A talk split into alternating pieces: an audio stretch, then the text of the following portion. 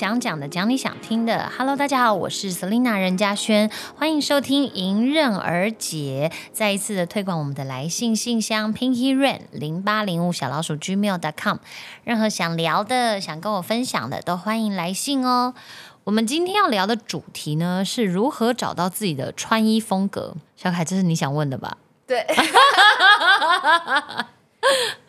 啊，因为我们我今天看到这个的时候，我就想说，嗯，这个题目呢列了很多这样，然后就想说，是不是小凯你自己的想法这样？嗯，我有听过类似的主题的节目，或者看相关主题节目，但我觉得这是一个很难的课题。但你有遇到什么困扰吗？因为我觉得你穿衣风格很有你自己的风格啊。是吗？有啊我觉得我辨识度不高哎、就是好像那个也可以穿一下，那个也可以穿一下，就没有一个好像真的找到最适合我的。所以你有想要找到一个适合自己的风格？对你想要树立一个个人风格吗？也没到这么那个，没有那么嗯，没有那么沉重，嗯。对，但是就是还是会希望找到一个哦，别人一看就说啊，对了，这就这就是你的衣衣服哦。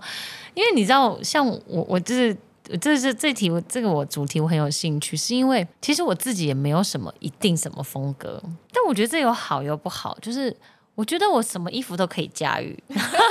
无与伦比的自信，就是觉得哎，可穿裙子啊、就是你要可甜可咸，也喜欢穿牛仔裤，然后合身的，然后有一段时期呢，也呃因为身材的，其实最主要是呃随着身材的改变。你身材好的时候，你自然就会穿一些比较敢露出来的呀，或者敢贴身一点点的衣服。然后你身材胖的时候呢，你就会忍不住就会越穿越宽松。那宽松也会有一种宽松的 style 这样。所以我的年轻的时候，随着身材的变化呢，也展现过各种不同的穿衣风格。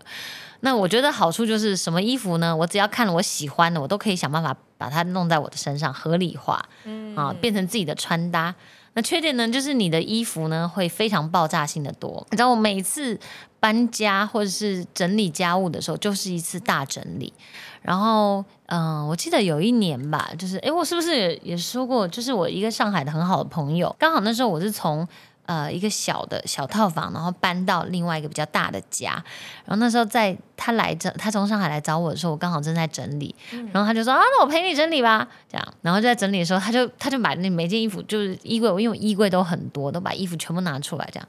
他就看一看，他说：“任嘉轩，你这穿衣风格跨度挺广的吧？” 就是他在嫌我，你知道，他在嫌我说我的穿衣跨度很广，因为他说你怎么什么类型的衣服都有，嗯，就是你你没有一个自己的，就是都都都是什么，比如说他可能就都是 T 恤，那我可能什么风格都有这样。然后我那时候第一次听到这个“跨度很广”这四个字，我觉得很有趣。可是后来就想想说，嗯，的确，我就是这种风格，我就是什么样的衣服都有这样。所以，好，再来回答小凯的疑问，就是其实很多艺人的明星穿搭呢，其实像现在，其实很多网红也是，都是很多人学习的这个范本。然后我身边呢，其实有一些人，他也是真的穿衣服就是很好看，嗯，衣就是架子，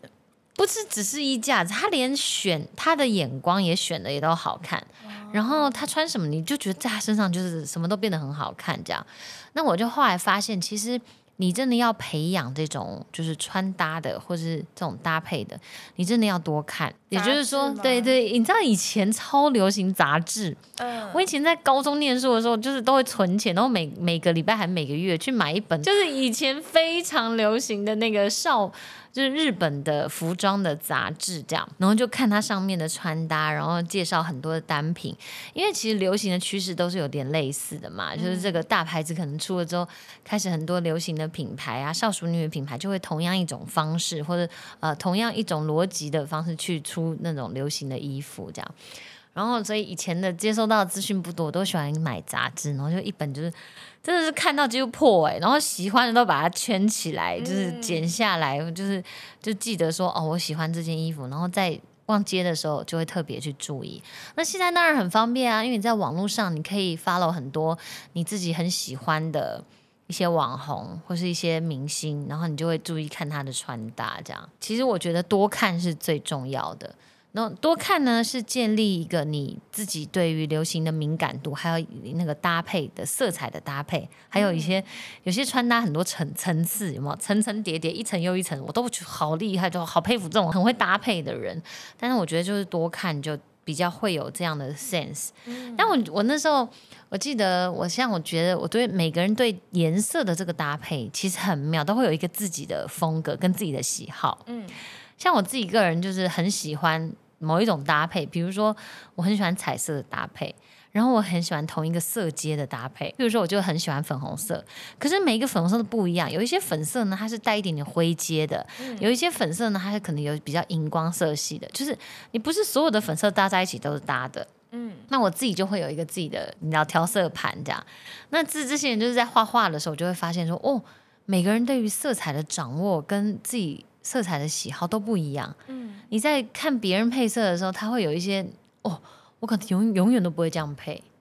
就像我之前有一段时间玩串珠，然后我就买各式各样的颜色的串珠，然后那时候就会邀朋友一起来串，你就会发现每个人串出来同样珠子都是一样的，可是每个人串出来风格就是不一样。就算我说哦，我们今天都都串我的珠子可能都粉色的，好了。或是什么，他反正每个人搭配起来都不一样，我觉得蛮好玩的。嗯，就是真的在在这个色彩的搭配上，就可以看出每个人不同的个性。那我自己的现在的话，当然穿衣的风格就是以舒服为主。但你知道吗？我我刚刚不是有讲过说，哎，自己的胖瘦也有决定，就是也决定减风。因为有一有一年呢，就在我还年轻的那某一年呢，那一年呢刚好就是拉肚子，先是肠胃炎。然后好像情感方面也有一些小事件，然后再就是好像为了新的演唱会有练舞跳舞，我发现我以前就是跳舞绝对是必瘦，而且跳舞是全身性的瘦，嗯，整个人就运动就是高强度吧，因为你有肌肉，然后又有有氧的部分，所以你真的是全身很均匀的就会瘦下来，不会说只瘦到某一个部位这样。然后那时候就是，反正就是这种三管齐下，然后整个人就变得真的很瘦。然后那段时期呢，我就变成辣妹啊，要给我要给我踢超大力，怎么样？你不希望妈妈是辣妹是不是？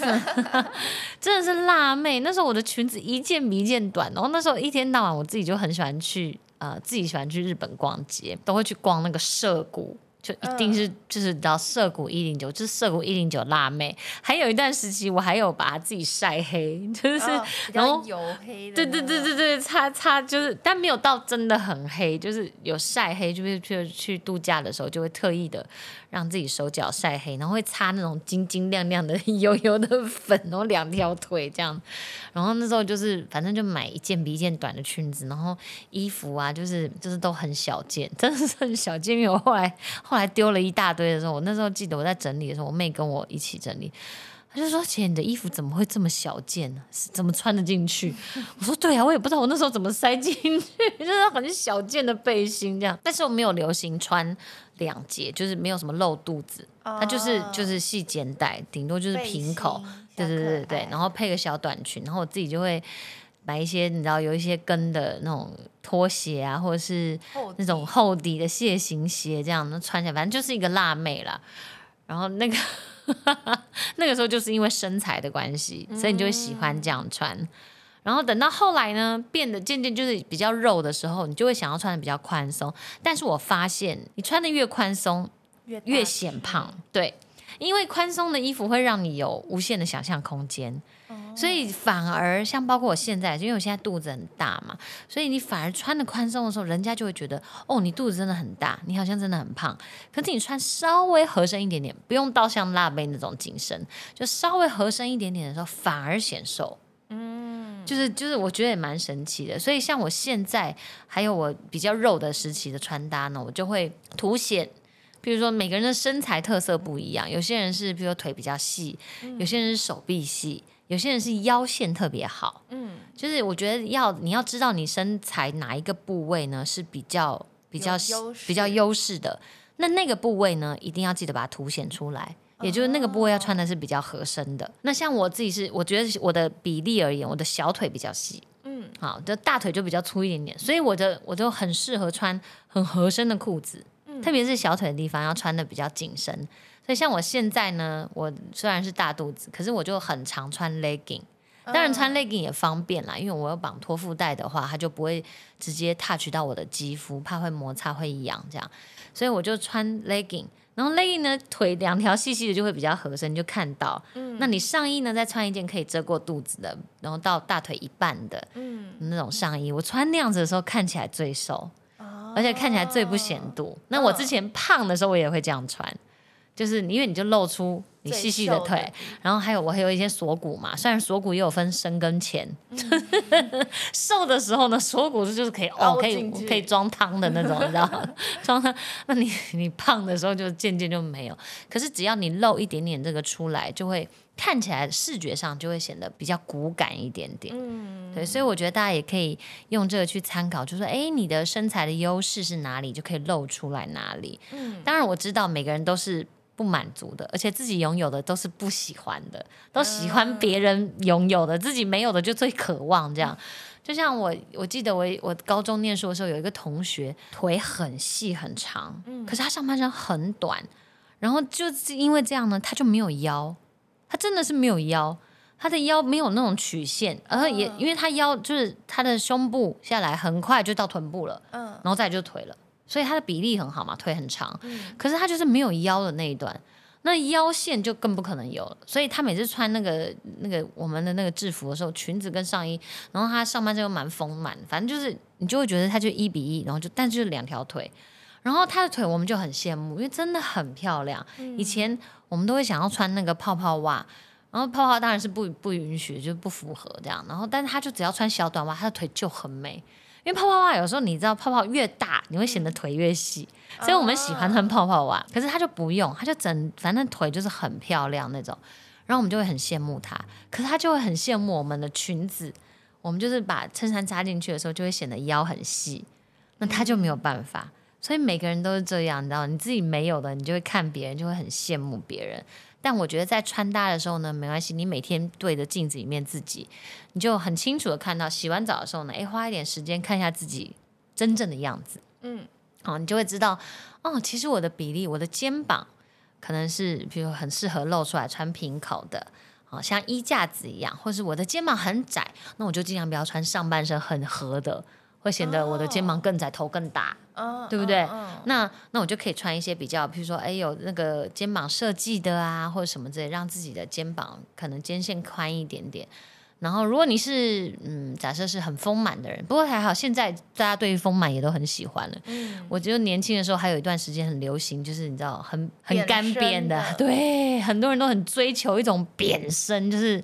你知道，就是像平的一样，然后这样穿起来很薄薄的，像纸片人。有一段时间好流行这种这种穿搭，这样。那现在还好，现在就是比较自然了，就是如果有胸部，就是大家也都是哎很自然的，就是那种线条这样。那手臂的话，哎，这女生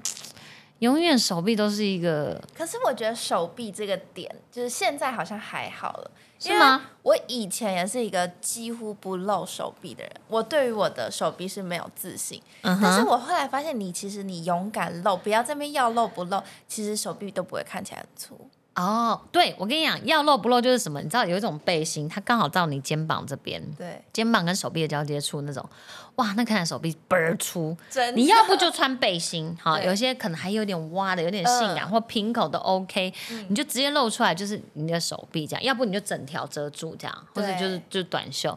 你这样露一点点，或是露这个刚刚好，这样有一个小袖子那种，哦，最惨了，最死亡的。对，因为你会露出最胖的位置。哦，是这样。这边最粗嘛，因为手臂一定是先上面最粗，然后到了手肘地方就细下来嘛。嗯。所以你如果你看你的线，你的袖子如果在最上面，那你一露出来，你的肉的部位就是最宽的。嗯。哦，那个就不得了了。对，所以要不你就穿背心，要不就整条都遮住。对，然后我会。我觉得，如果不敢露手臂的人，就是你，你可以直接从瓶口开始，看起来就不会，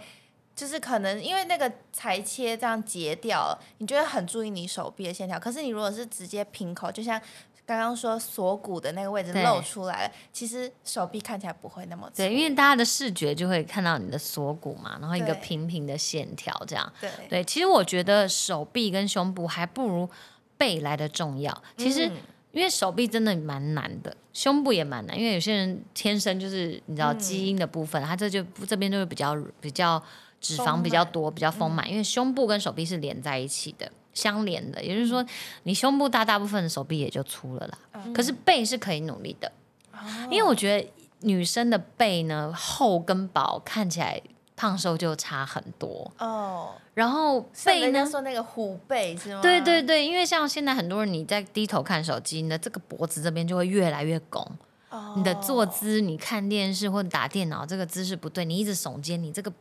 肩膀这两头，这叫什么？这个什么肌？上次斜 a l 老师对斜方肌很鼓，然后你自然的有时候看起来脖子就会厚，然后你嗯整个背就会很厚。你知道穿衣服就是不好看，所以这个部分呢，我之前我的营养师就有教我，他说你其实可以多做滚筒。嗯就是上一次 N 老师是有教一些肌肉嘛，你可以练一些自己的背肌。嗯背肌如果你训练起来了，你可以帮助那方面，就是呃那方面是什么？帮助背的那个代谢，然后不要太多的水肿，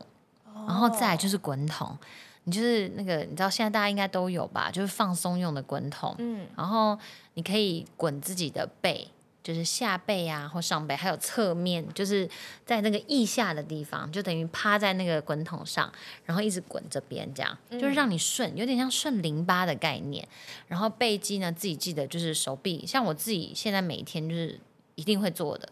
就是你手臂夹紧，嗯，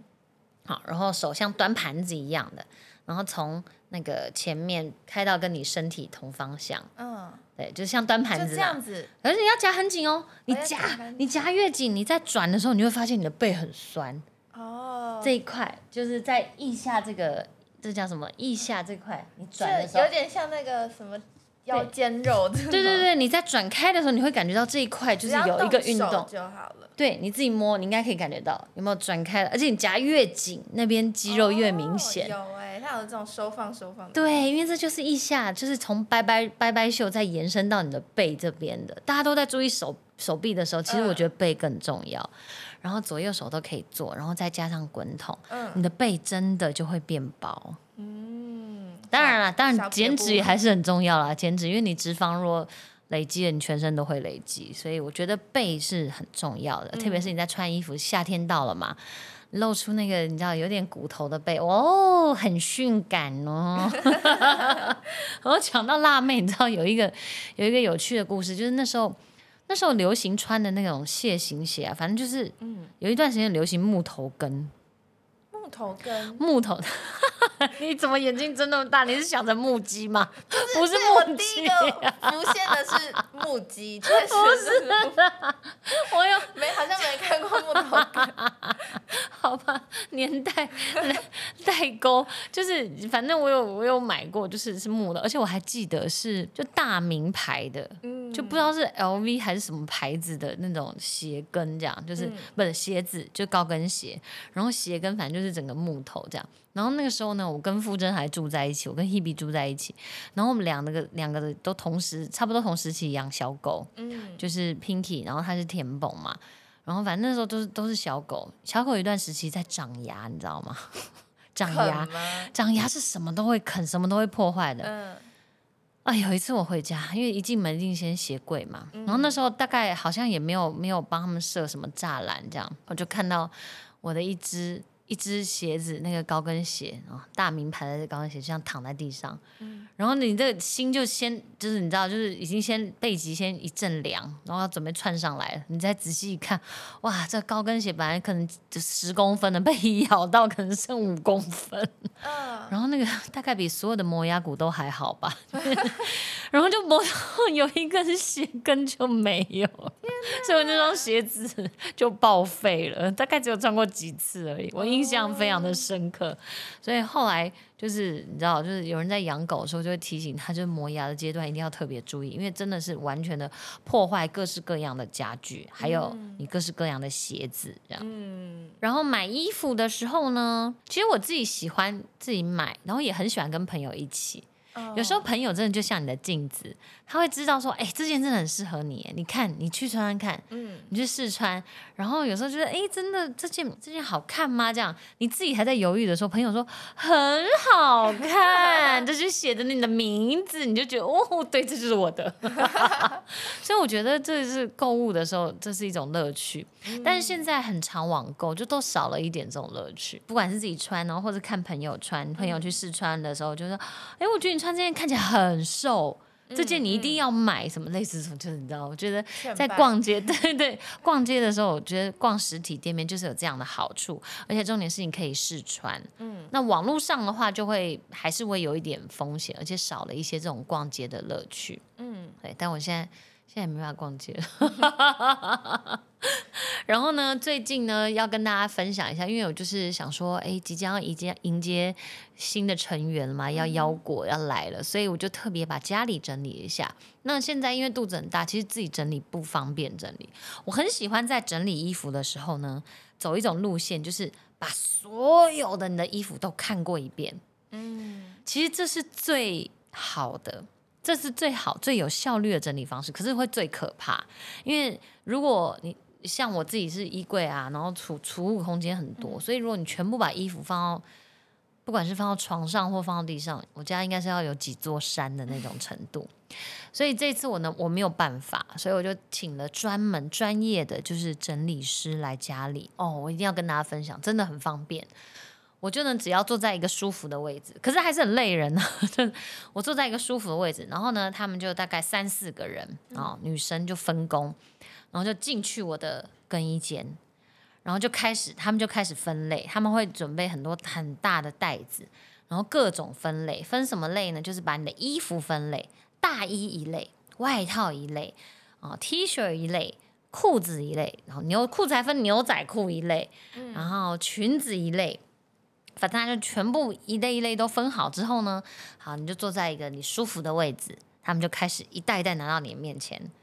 然后呢，你就可以开始每一件，因为你已经看到了嘛，哇，我光大衣就这么多啊，哦，我光外套就这么多啊，好，你就会开始审核哪一些是你真的很久没穿的，然后就开始每一件他们就这样拎起来拎起来，嗯，要，嗯，不要，嗯，要，就是开始一件这样要不要要不要就开始这样审核，嗯，然后有一些在犹豫的，可能就先放在旁边这样。那这样用这种方式呢，就是你可以比较快速，但我说的所谓的快速，我也花了 三天的时间，三天的工作天的时间去，才把所有的衣服都看完。嗯，但是我很确定我把衣服都看完了，这样，然后你才会确定说，哦，这个就是你，你，你还。你其实还有很多，我大概已经丢了，不是丢了，我没有丢，我都是都是先先不要，然后让让就是朋友先来选，然后真的选剩下再把它捐出去，这样不是说丢到垃圾桶那种丢，就对我而言，我我不要它了，这样。我大概已经清掉了三，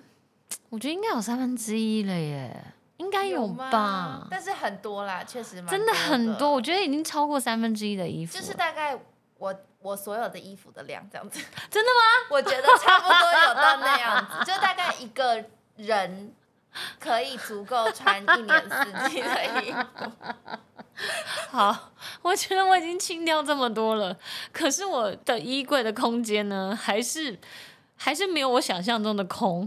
嗯，因为我本来想说我要空很多嘛，因为想说啊，接下来小朋友的用品啊、用具，其实要留一些空间给他存放，这样，然后就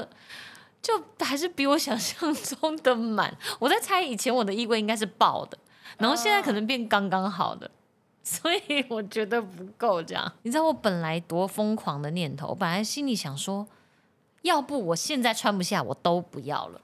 后来我想想，哎，不对不对不对，我如果这样，我所有衣服都没了。对呀，因为我现在肚子从零开始，对，我就从零。呃，你不会停止购买，嗯嗯，也就是说你会一直买。所以其实有些东西，有些衣服，人家都说有一个理论嘛，譬如你去年冬天没有穿到的，你那些冬季衣服。你都没穿到的，你就可以把它都清掉了，因为你不会再穿，你不会再穿了。这样，可是因为我这个，你要知道，我这个人跨度很广。我有时候突然想到说，哎，我记得我有那件衣服，哎，那可能是十年前流行的，现在又流行回来，我就把它拿来再穿，这样。嗯，所以我这个人就是很难断舍离，很难丢。但我这次找整理师呢，我就觉得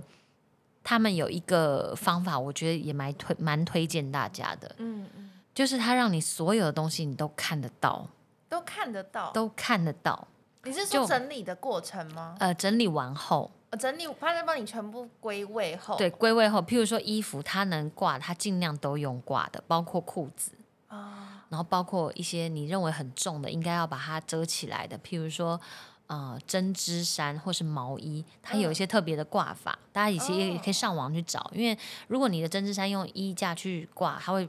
就越来越长嘛，像面线一样越来越长。可是它就会把它折折折折在里面，就挂的呢，你又可以看得到它的样子，但是又不会让它的整个衣服变得很长。上网可以找到应应该这种折法。然后裤子的话，它也是用挂的，等于是。你当然，你挂的空间要够足啦。那如果没有挂的空间的话，你抽屉打开，其实它也都是建议，譬如说你衣服不会是叠放，一定是直立的放。嗯，你就一打开，你就可以看到啪啪啪啪，像像书一样啊。每一件衣服你都可以从侧面看到它是哪一件什么颜色。嗯，那你要抽，你要拿起拿起来的时候也是这样抽取就可以了。所以所有东西都看到的好处是，你就会觉得你不用再买了。啊，够了，够多了。就像他帮我整理出来之后，我才知道说啊，我居然我居然有这么多顶鸭舌帽，就棒球帽啦。嗯嗯，我不知道我这到底我只有一个头而已，怎么会这样？他给我三列，三大列都是我的。棒球帽，然后它完全就按照颜色，光黑色的，嗯，我就有一整篓，全部都是黑色，我看应该有二十二十几顶吧，嗯，然后白色跟浅色、卡其色的也是一整条，然后再来就是彩色，所以我看到那些帽子的时候，我就想说，我就问我的那个整理师，我说你你是我待过服装店，然后他就很害羞，是有待过了。真的就是所有的东西，你就是一目了然、清清楚楚，所以你就知道说，哦，原来我我有这个颜色，嗯，啊，然后 T 恤白色的这么多，哦，原来我各种长度的。啊，各种样式的 可能都有，就你就会知道自己有哪一些衣服。然后当你知道自己哪些衣服的时候，当然平常穿搭的时候你就会更方便、更省时。然后再来你在购物的时候，你就会 更节制一点，就知道说哦，原来这些衣服其实我都有。因为每个人买买你的购买习惯可能有点类似，你常常买来买去就是那几款，对，或是买来买去就是那几个样子。可是你有时候收在哪里真的不知道，所以我真的也没蛮推荐大家。像那个整理师他们就跟我说，他说大部分的人呢，通常他是建议大概三个月的时候进行一次整理，不然的话就至少换季要整理一次。嗯，那我像我家，我这次整理，我可能住进去已经五年了，我五年都没有整理。所以他就说：“哦，你应该花比较多时间是正常的，因为等于你要一次整一口气整理五年的东西。但是如果你定期整理，不管说是三个月，有没有找专业的人不重要，你也可以自己整理。然后换季的时候去做一次这种审核，嗯，你就不会这么辛苦。然后你也不需要一直去加大你的储物空间，就是你你其实本来的空间就够，然后只是你一直在就是做一些那叫什么像活水一样的去替换这样。”啊，但这是很难，而且这要养成习惯。我身边唯一有这习惯大概只有 A 啦。然后他一天到晚都在丢东西，然后我那时候学，我那时候觉得，对我就说你怎么一天到晚在丢东西呢？但是他一天到晚也在买东西，可是你就不 从来都不会觉得他家就是很乱或者是很很很不整齐这样。他也不至于到说哦，可能有洁癖那种东西，可是你就会觉得他。有整理，对，就是每次去都是一样。可是你东西，你如果不整理，只会越来越多。嗯，比如一个家可能客厅十平，你最后最用就就感觉起来只有两平大，类似这样。嗯，就是如果都不整理的话，东西就会越堆越多。那真的要断舍离，因为我觉得一个家开始乱的时候，就是你摆不下的时候。真的，而且你你摆不下，你会塞，对，你会塞。你只要塞东西，我跟你讲，塞东西也是万恶的，就是就是全员。他这样这样讲好吗？就是你一旦塞，我跟你讲，你里面的东西你就是永远不见天日了。嗯，而且不记得放在那里，你会不记得，你就会说要下次等等等到你看像我这样子，真的是彻底的整理跟断舍离的时候，你才会想，哦，原来你在这儿啊，原来我有买这个啊，什么？其实其实我觉得蛮对不起这些物品的，我在整理的时候都有心里觉得蛮愧疚的。然后像我自己很喜欢在做断舍离的时候呢，就展开一个像是算清仓，但是不是拍卖。清仓选选物 大会 大会之类的，我就会邀请很多亲朋好友呢，就是来我家，然后譬如说这有一个区域，可能某一个房间，好就把它都空出来，然后你自己不会用到的东西呢，就全部放进去，然后让大家挑选。这件事情非常好的地方，我自己很喜欢、很推崇的是说，你这个东西，比如说我曾经。花钱买的，我曾经喜欢的物品，但我现在真的不需要了。嗯，可是他的生命，他在我生命中就已经没有火花了。可他有可能在别人的生命中，他会产生新的火花。嗯，然后我就觉得啊，这样子的话，以一个物品而言，这好像我也是看那个日本的整理大师他讲的。哦，就是。他他在你身边已经没有火花，可是他会让比在别人生命有火花。你不珍惜他，可是别人珍惜他，我就会觉得哇，以这个物品的生命，当然物品没有生命，就是以这个物品的存在而言呢，它的存在就变得有价值，它价值可以延续了。嗯，然后我就会觉得哦，这样子想起来，你就觉得那个东西跟你好像断舍离它这件事情也没有那么罪恶了。嗯，你不会觉得这么这么这么沉重，这样好像我很浪费。也就是说，我不要的裙子，哎，可能在小凯身上，他穿的很好看，然后小凯就会珍惜它，像他新的衣服一样，嗯，然后他就会继续穿它。我就觉得我很喜欢这种感觉，对。那我上一次第一，我第一次这么做的时候，那时候是真的是搬家。我那时候记得我是把我要的留在一间，其他的我通通都不要。嗯，哦，那一次好过瘾，因为我我我要装潢，我是要把它全部打掉，重新装潢嘛。嗯，好，所以我就那时候就跟大家讲说，我真的。你你能看到，你都能拿。有人拔马桶，有人想拔马桶，但是想拔，可是后来没有发现拔马桶很难，嗯，因为那个马桶很容易在你呃敲起来的过程中就是伤到，因为马桶有时候一体成型嘛，那个瓷还是什么，还是玻璃还是什么的，那个材质比较容易损毁，这样，不然它其实连整颗马桶都要拿走。然后很多人拿那个面板，就是开关的那个面板。开关那个吗？就是开关，像我们现在我们公司的开关，或是插头的那个插座。嗯，对，因为我有买可能特别的颜色，对，什么的牌子，然后所以他们就可以把那个挖下来，你就可以自己装到你家里面去。最酷的是，我有一个。有一个朋友，他把我整个厨具都搬走。厨具是锅碗瓢盆？不是，是这个柜体、系统柜跟那个抽屉。不过他真的很厉害，因为系统柜跟那种抽屉通常就是真的是很贵，单单价比较高。然后呢，因为他儿子好像是在做，不知道在做水电还是做这方面的，所以他请他儿子来看。哦。看可不可以搬？对，看能搬哪一些这样。然后我那时候就觉得，哦，太棒！就第一个觉得他把儿子教的，因为他儿子就是很很听妈妈的话，然后就是，然后妈妈你喜欢什么，好帮你量，然后就是这样很贴心的儿子。然后一方面我就觉得，哇，你把儿子就是教的好好好贴心哦，然后可以让妈妈就是梦想成真。然后另外一方面就觉得，哇，好好棒哦，我的这些厨具都没有浪费，对，不然你全部敲掉，其实都很可惜。然后那一次就是。就是非常有成就感，衣服、耳环、包包，然后什么，就是就大家都拿的差不多，我就觉得，我就觉得很感谢大家，就是愿意让我的东西再有再有延续的生命。然后，但也有一个乌龙，就是那天我们就到嘛，就我就邀请大家来家里，然后就哎，赶快拿一拿拿，然后大家都拿完就走了。然后最后我在跟这个家就是 say goodbye 的时候，哎，换我要离开那家的时候，发现我今天穿来的鞋子不见了。人家搬走了吗？对，我今天穿来的鞋子，就是也被大家以为是可以拿走的拿走了。所以那时候你是穿拖鞋，我穿拖鞋。那因为我的鞋子有一区嘛，我鞋子可能就放在鞋柜区，所以我就没有想到说，哎，我放在门口鞋子，大家可能也会拿。所以。但因为我又说，哎，只有这件东西不能拿啊，这件东西是我我要留着的，除了这件以外，其他东西可以拿。所以可能大家又听到我讲这句话，就把我的拿。好，这是一个蛮有趣的插曲。我记得那时候好像连沙发都有人拿走。哦，我就觉得很好对，沙发，然后甚至某一个床架也有人拿，然后那个像什么音那个音响柜啊，然后也就朋友都可以拿走。我觉得这样蛮好的，就是有点像是二手。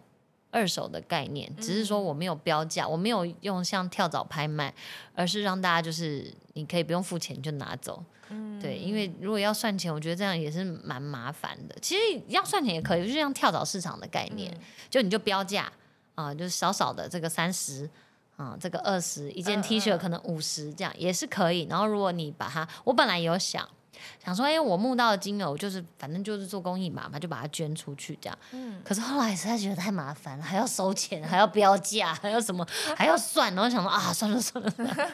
对，所以也蛮推荐大家，就是说，哎，如果你真的要有一个大整理，或是要搬家的话，也可以用这种方式。嗯，那最后一题是，小腰果因为因为其实像 S 姐她有一些腰果的衣服，她也没有全部都买新的，因为其实像我们这一代的小孩，很多衣服也都是像我有姐姐。我觉得一定哦是姐姐姐姐的的衣服，嗯那小孩子长大比较快，很多衣服就是过了之后你也没有办法再穿了。对，所以有没有想过，就是小妖狗，你会想把它怎么打扮？哎，其实我我说每次说真真，我说这个大家都不相信，很多人都问我说，哎，你买什么了没？嗯你买什么了没？然后我都说、没有，我都没有买。然后是还没准备吗？我就都没有买啊。我这我我想我我现在为唯一为腰果买的唯二啦，唯二为为腰果买的就是、嗯一个是我过年的时候买的，出去玩的时候我买了一个蘑菇被，嗯，小的那种，就是想说所有小孩都一定要的蘑菇被，就是几层纱的那种被子。啊，反正是小朋友睡觉之后都一定会穿的一件背心式的，然后就像小棉被一样的，嗯然后我就买了一件那个，然后跟第二个上次去冲绳的时候买了一个口水巾，因为上面有一些冲绳那个图案，然后上面写哦。Okinawa 这样，然后说哎，要给我带你来那个 冲绳，就买了一个这个，我就买这两样，我其他都没买。都没买那你有想买，或者你会开始看一些衣服啊，或者有没有人说，我就哎是我但是我有我有，就是只要有人有儿子的，我都会说，哎，那个我儿子可以剪一些你的衣服啊，哦我都会这样，讲。嗯。因为我是那时候是听，也是听人家老人家古人的老人的智慧，就说，哎呀，穿穿别人的衣服的小孩比较好带，真的，真的吗？我不要觉得好带太多，那如果这样讲，我我们家也是，因为我我就比较不好带，我妹妹、哦。就是那时候就是很多很多这种我童年的我妈妈的朋友都是像我这个年纪，所以到我妹的时候，就很多人很多衣服可以剪，嗯。所以我妈都穿很多人的衣服，然后都都很漂亮的衣服，那我妹就比较好带。嗯，所以我就心里想说，我应该也可以剪很多很多别人的衣服，然后再来，当然也也蛮也蛮幸运的，就是也很多人那个厂商啊，也都有那个很热情的赞助我，或者提供我一些衣服，所以我就想说，好，那我先不要急着买这样，哦，对，所以目前为止都是捡的。都是那叫什么捡捡人家的那叫什么牌？叫什么？哦，恩典牌啦啊，恩典牌，对对对对对，恩典牌就是 我现在就是打算让那个腰果穿恩典牌。为什么是恩典牌啊？就感谢朋友的恩典。我以为是那个英文字母 N，然后有哦，不是不是恩典，感恩谢就是赐恩，然后福福福报，类似这样恩典牌。反正目前就是这样。然后穿衣风格的话，因为我觉得我之前因为有时候还是会被打广告嘛，各种品牌都在那边打广告，那种母婴用品这样。然后我就发现，这男孩跟女孩世界是不公平的，很多很可爱的衣服都是小女生的那种裙子，然后那一整件，然后可爱的不得了这样。然后男生就就那样，衣服配裤子，对。衣服配裤子长短的差别，，对，就男生的衣服就好像比较没有那么多变化，哦。所以我就觉得，我就心里想说，嗯，好啦，这样也也也也省下一些啦，对，省下一些那个我们可以吃好嘛，我们腰果，你们那那个妈妈万一母奶不足，给你买好一点奶粉，然后到时候那个副食品帮你买一些好一点的食材，对，所以现在打算就这样，然后。那天去一个朋友家，他小孩也是大概一岁多，快两岁，嗯，然后他就跟我，他就真的是语重心长跟我说，他说真的不用买太多，他说一下就不能穿了。嗯，我光捡他的鞋子，就是你就看每一双哇都没穿过啊。然后我就心想说，我现在捡鞋子会不会就是太早了？因为他我怕他穿不到，要要走才能穿。他说不会，你相信我，这个就是你你只要他开始要准备要走，就是就可以穿的。所以大概就是一岁，嗯，差不多一岁。所以我就我就拿了几双这样，就是小鞋子啊，然后他连那个他儿子的一岁的，就是一周岁的那个衣服，他也给我，因为那也是穿那一次嘛。嗯，对，所以要果这是很棒的一件事情啊。当然我在猜啦，因为我我是先留一些扣打，嗯，因为我身边的有一些孕妇也是警告我，强烈的警告我，他说你真的先不用买，太急着买。他说：“妈妈最最狂，就是孕妇最狂的那个购物欲望的时候，会是在坐月子期间。”哦，你看猴子点头如捣蒜，因为你坐月子期间，他说你真的没事，你然后你你会有点心情不好，因为你有可能会有点荷尔蒙影响，然后会喂母乳或者身体怎么样不舒服。他说那个时候你就是手机就是你的世界，你在那边点点点点点，他说很好买，太好买，你先不要买。然后我就哦，好好，我就有牢记，所以现在就没有买太多。想说先 hold 一点呢，对，主要还是也是大家也都提供了我，像我想应该在在在半岁之前应该都很充足，嗯，就什么口水巾啊，然后那种一些那种比较包屁衣啊，对对对，那个我们好像很多，对不对？对，应该多到也也也是很够，所以穿不完，所以我就觉得那些先不要买这样。嗯，那主要还是等腰果出生咯，因为搞不好出生之后我就是你知道我就变了。嘴巴现在说：“哎呀，不用啦，穿一些这种别的恩典牌啊，那种市场的也 OK 啦。这样现在嘴巴这样讲，到时候搞不好换我一身名牌也不一定。对，所以先先保留一些空间，这样子。好，那我们今天就聊了。”很多就是关于我自己的穿衣的风格，然后还有一些最近的一些刚好在整理，面对到整理的，也可以给大家一些方法。然后欢迎大家也来跟我分享，说，哎，你们都是怎么找自己的穿衣风格的？然后甚至你们家是怎么整理的？好吧，我觉得会整理的人这是一种天分。如果你真的觉得哪一种整理方式非常好的话，请一定要写信来 跟我们分享，然后我们告诉大家，这也是造成就就是让大家就是也。会可以在更好的生活空间里面生活。Ok 那我们今天音乐姐就聊到这边喽下次见拜拜。